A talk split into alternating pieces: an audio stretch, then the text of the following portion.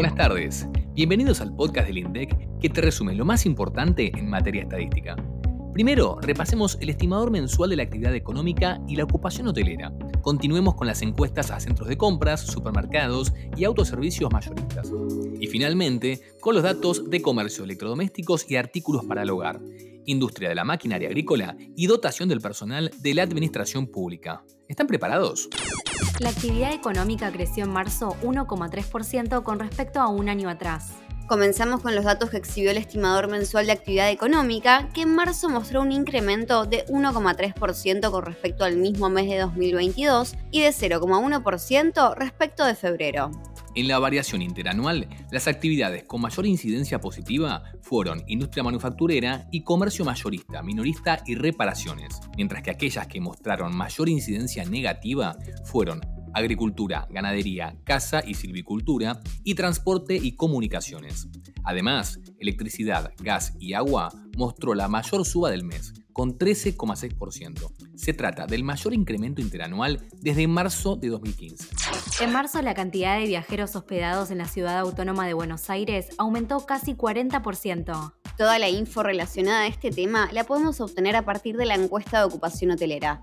El total de viajeros en todo el territorio nacional fue de 1.743.938 y creció 9,6% respecto al mismo mes del año anterior.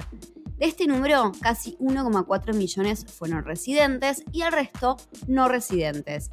Sin embargo, la cantidad de viajeros residentes bajó 4,5%, mientras que la de los no residentes aumentó más de tres cifras, 134,2%.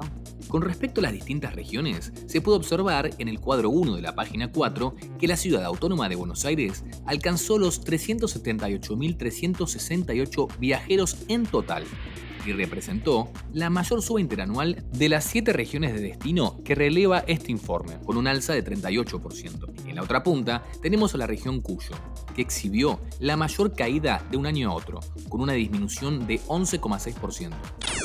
Centros de compras. En marzo se registró una suba interanual de 126,1%. En marzo, las ventas totales de este tipo de establecimientos alcanzaron un total de 92.659,2 millones de pesos.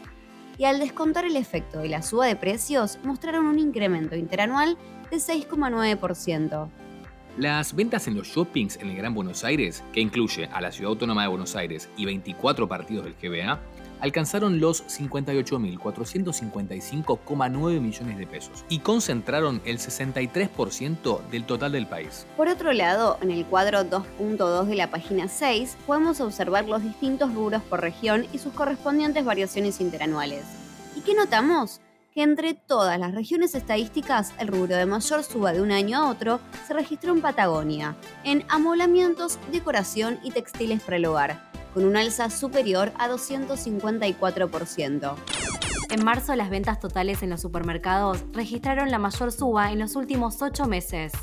En el caso de los super, las ventas totales a precios corrientes para marzo registraron un total de 363.217,6 millones de pesos. La variación interanual a precios constantes fue de 3,8%, la mayor de los últimos ocho meses.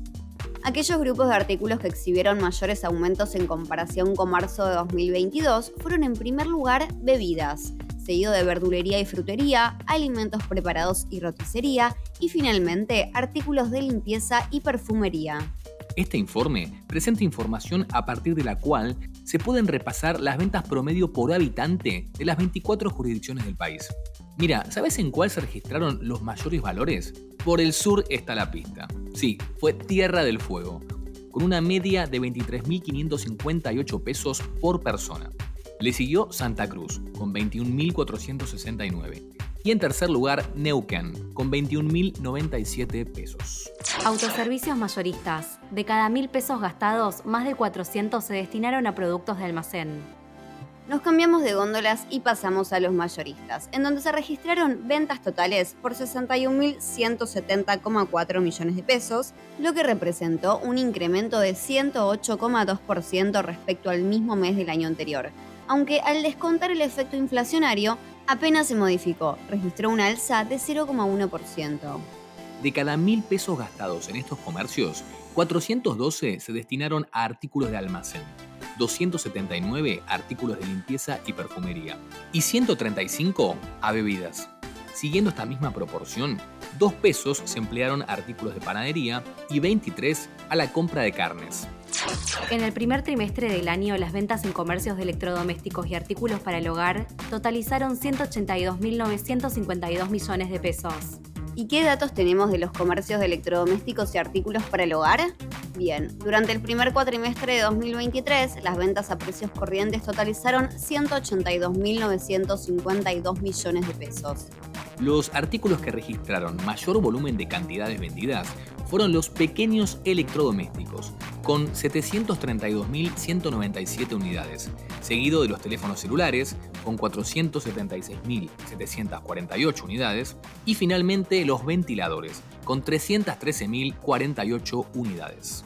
Pero esto no es todo, porque te queremos contar que recientemente difundimos un podcast especial enfocado en los electrónicos que cada vez consumimos menos en la Argentina. ¿Todavía no lo escuchaste? Te dejamos el enlace en la descripción. Maquinaria agrícola. 2023 comenzó con una menor venta de unidades en todos los tipos de maquinaria. Pasemos ahora a analizar los datos que conocimos esta semana. Primero, nos vamos al campo, para enfocarnos en la industria de la maquinaria agrícola. La venta de este tipo de maquinarias alcanzó en el primer trimestre de este año una facturación que superó los 78.500 millones de pesos. Los cuatro tipos de máquinas que releva este informe presentaron caídas interanuales en las ventas de unidades. Las sembradoras cayeron 49%, los implementos 23,4% y las cosechadoras 18,4%. ¿Y qué pasó con los tractores? Se vendieron 1.660 unidades, es decir, 4,4% menos que un año atrás.